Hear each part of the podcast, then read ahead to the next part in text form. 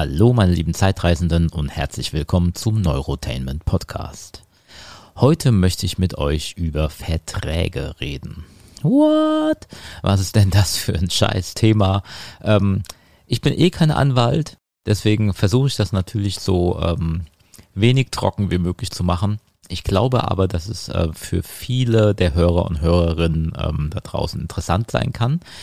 Denn wie äh, du ja sicherlich weißt, äh, rede ich hier im Neurotem Podcast immer wieder mit Filmschaffenden, die aus dem Low-Budget-Bereich kommen. Ich hatte ja deswegen auch schon mal eine Folge gemacht, äh, alles, was du über No-Budget-Filme oder über Low-Budget, wie hieß die Folge?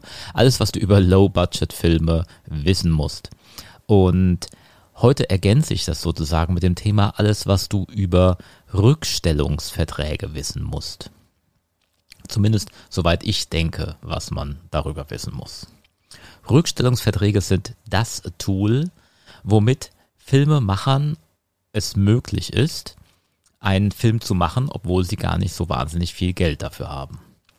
Deswegen ist das erstmal per se überhaupt nichts Schlimmes.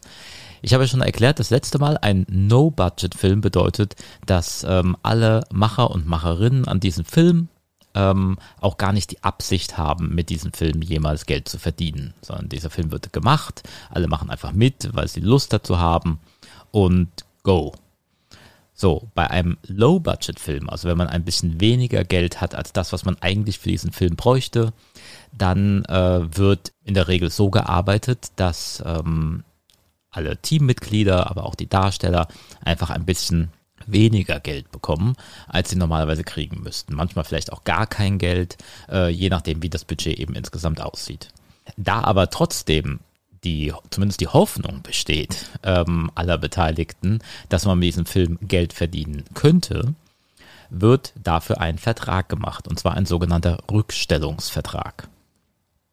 Dieser Vertrag bedeutet, und deswegen heißt er auch so, ein bisschen kompliziert, dass man sein Gehalt zurückstellt.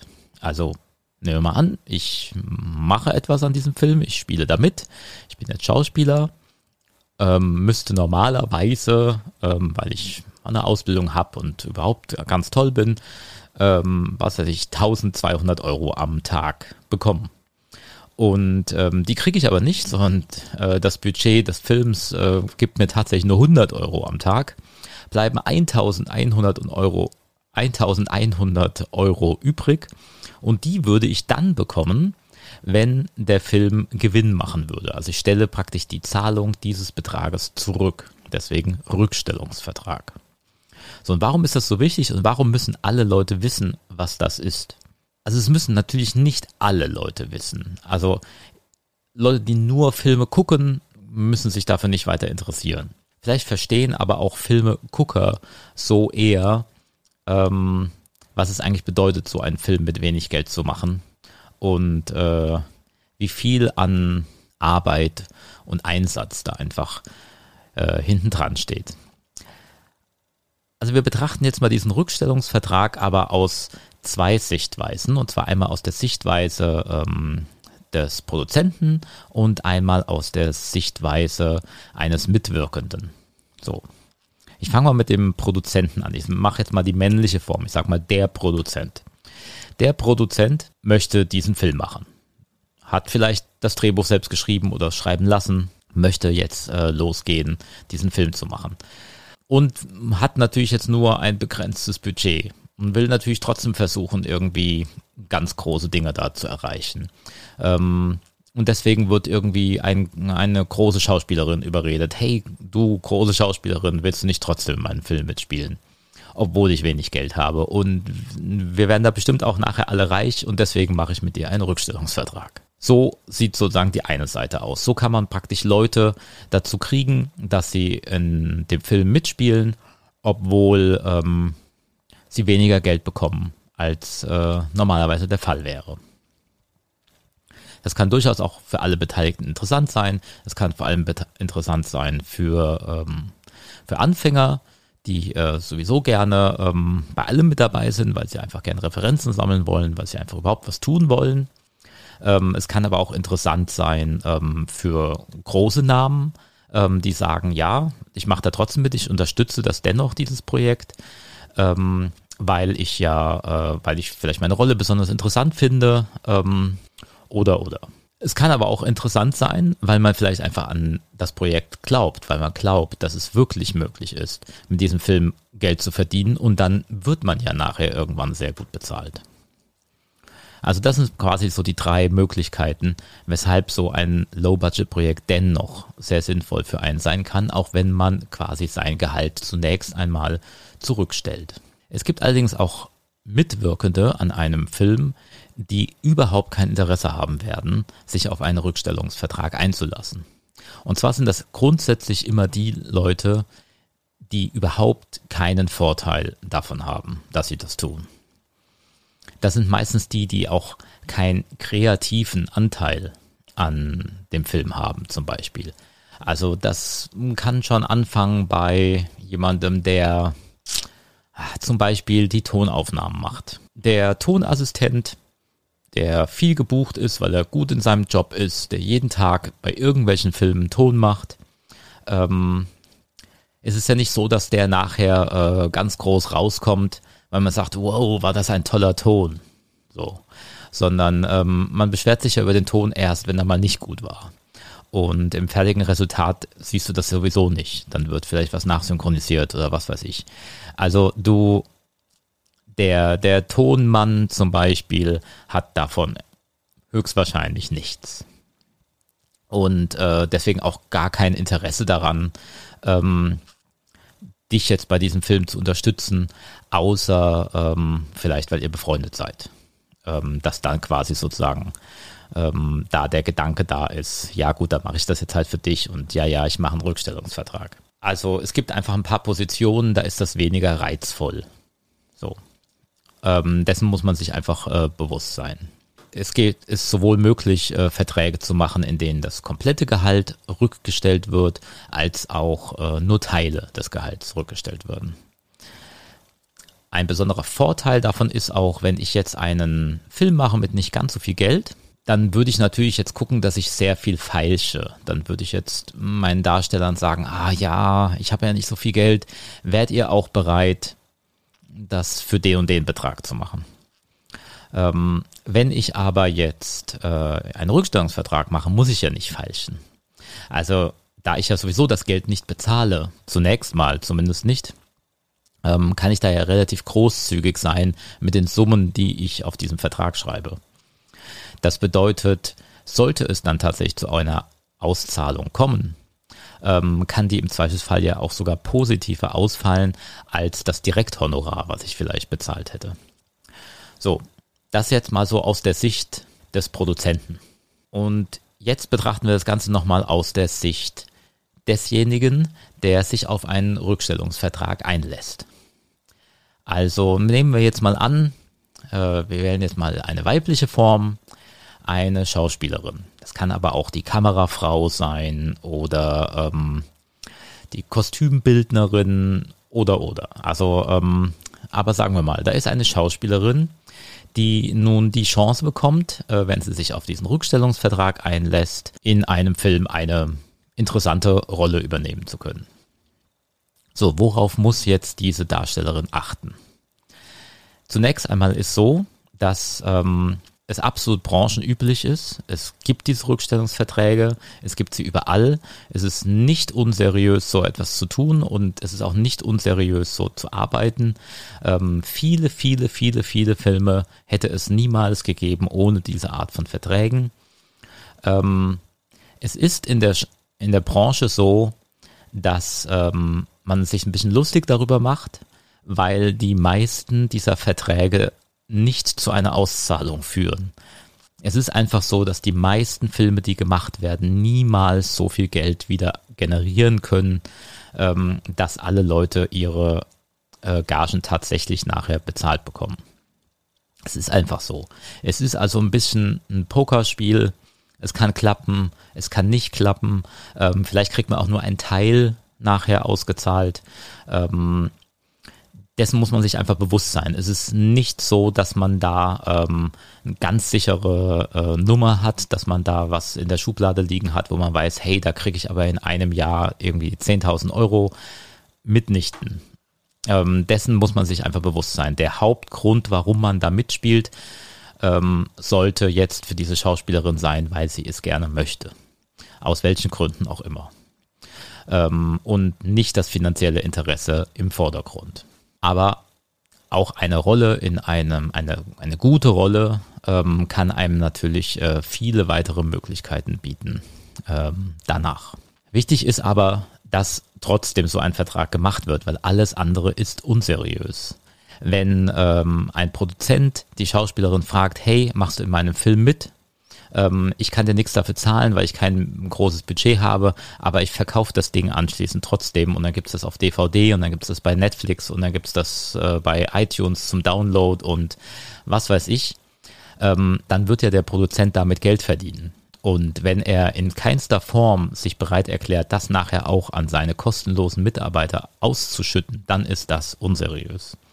Deswegen, es ist nicht unseriös, einen Vertrag zu machen. Es ist auch nicht unseriös, wenn es vielleicht nie dazu kommt, dass man Geld dafür kriegt. Ähm, das passiert leider zu häufig, aber es ist auf jeden Fall unseriös, wenn man keinen Rückstellungsvertrag macht.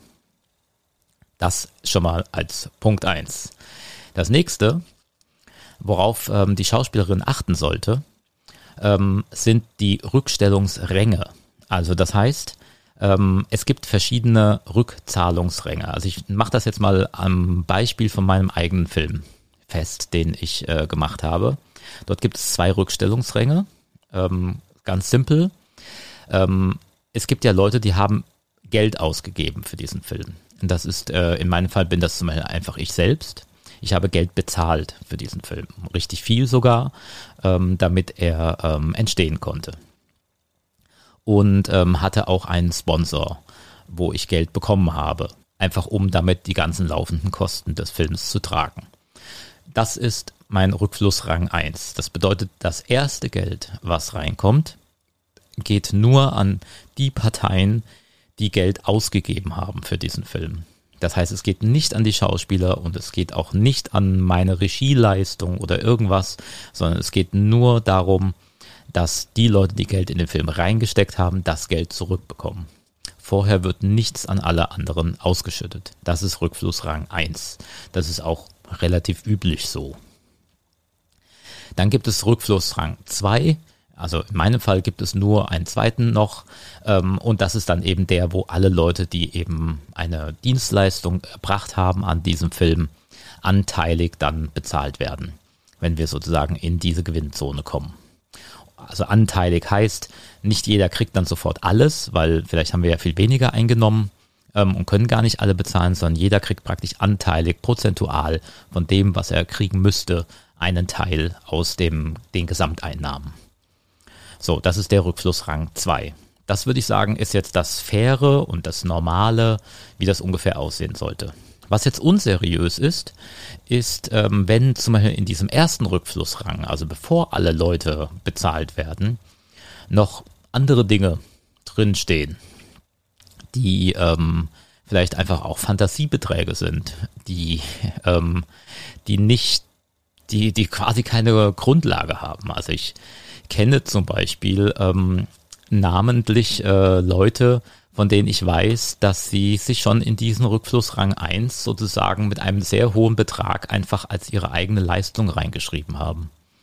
Ähm, das bedeutet, wenn ich natürlich jetzt sage, meine, meine Regieleistung, also jetzt wieder ich als Produzent und Regisseur, ähm, meine Regieleistung ist so viel wert, wenn der Film jetzt nicht eine Million erwirtschaftet, dann, dann bin ich nicht ausreichend bezahlt worden. Also ich schreibe mich quasi mit einer Million in den Rückflussrang 1 das bedeutet, dass natürlich mein kleiner Film, den ich da gemacht habe, gar keine Chance hat, in den Rückflussrang 2 Bereich jemals zu kommen. Das bedeutet, alle meine Schauspieler gehen garantiert leer aus, weil jede Einnahme, die kommt, geht immer nur an mich. Wenn ich das so mache, dann ist das extremst unseriös. So.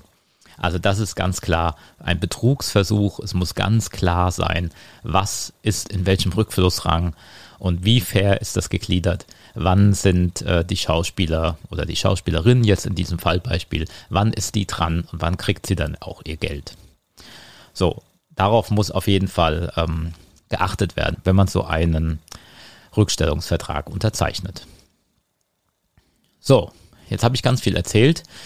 Ein paar allgemeine Sachen noch, auf, wo ich grundsätzlich bei jeder Art von Vertrag darauf achten würde, was ich jetzt einfach mal so als Tipps raushauen möchte, die ähm, immer darauf achten, wofür wird die Aufnahme verwendet. Ähm, das würde ich auf jeden Fall in jeden Vertrag reinschreiben. Das empfehle ich auch. Ähm, das betrifft jetzt nicht nur im ähm, Filmbereich, das kann auch im Fotobereich sein. Ähm, ganz klar, was ist das Projekt? dass man das grob umschreibt. Es kann natürlich sein, dass der Film nachher anders heißt, als es noch im Vertrag steht, weil es natürlich nur ein, ähm, ein Titel war, der sich natürlich auch noch ändern kann, sondern es geht darum, was darf derjenige dann mit diesen Aufnahmen machen? Darf ich die zum Beispiel als Einzelprojekt verwenden? Darf ich daraus noch einen Werbespot zusammenschneiden? Vielleicht auch, wenn es sich um erotische Aufnahmen handelt, darf ich die nochmal einzeln irgendwohin verkaufen? Nee, das muss eben ganz klar geregelt sein. Es geht darum, dass die Aufnahmen, die gemacht werden, für dieses eine spezielle Projekt und nur für dieses eine spezielle Projekt verwendet werden dürfen. Ähm, das ist ganz wichtig. Darauf würde ich immer allen Leuten sagen, bitte achten. Ja, und ansonsten ist natürlich nur klar, was äh, sowieso klar ist. Ähm, einigermaßen ähm, seriöse Verträge würden natürlich auch niemals Geld von dir fordern. Also wenn du jetzt nicht einer der Sponsoren des Projektes bist, dann ist deine Leistung praktisch, die du bringst, äh, deine Leistung. Und ähm, du musst, kriegst also höchstwahrscheinlich zumindest auch deine Anfahrtskosten, falls welche anfallen, bezahlt. Ähm, du wirst natürlich verpflegt beim am Drehort. Ähm, kriegst auch notfalls ein Hotel bezahlt oder was auch immer eben notwendig ist. Also du solltest kein eigenes Geld reinstecken, sondern wenn wir jetzt wieder zurück zu unserem Fallbeispiel, die Schauspielerin in diesem Fall sollte darauf achten, ähm, dass im Ver Vertrag klar ist, dass sie keine Kosten hat. Alles, was sie bringt, ist eben ihre schauspielerische Leistung und dafür bekommt sie im Erfolgsfalle einen Betrag X. So. Oder anteilig eben je nachdem, was er eben für einen Erfolg hatte, dann zumindest anteilig ihren Betrag X. So, das war es eigentlich von mir zum Thema Rückstellungsverträge.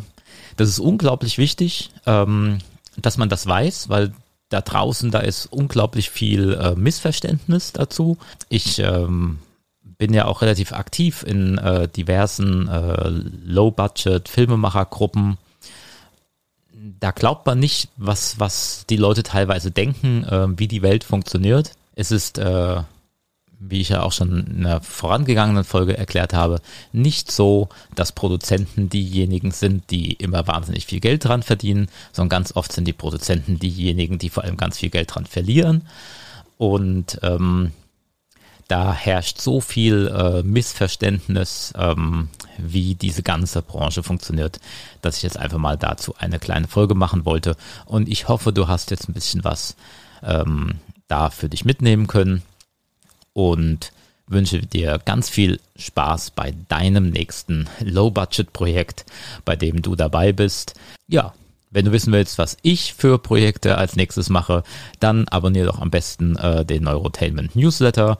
Gibt's umsonst bei munavu.com, wo du übrigens auch auf der Kreativplattform munavu.com mit 4O übrigens, M-O-O-N-A-V-O-O.com. Dort kannst du auch in den Club Z eintreten und hast quasi Dauerkontakt zu mir und äh, da kann ich dich auch gerne nochmal beraten, ob das jetzt zu deinem nächsten Rückstellungsvertrag ist, zu deinem nächsten Low-Budget-Projekt, zu deinem nächsten Casting oder was auch immer. Melde dich gerne. Danke fürs Zuhören und bis zum nächsten Mal.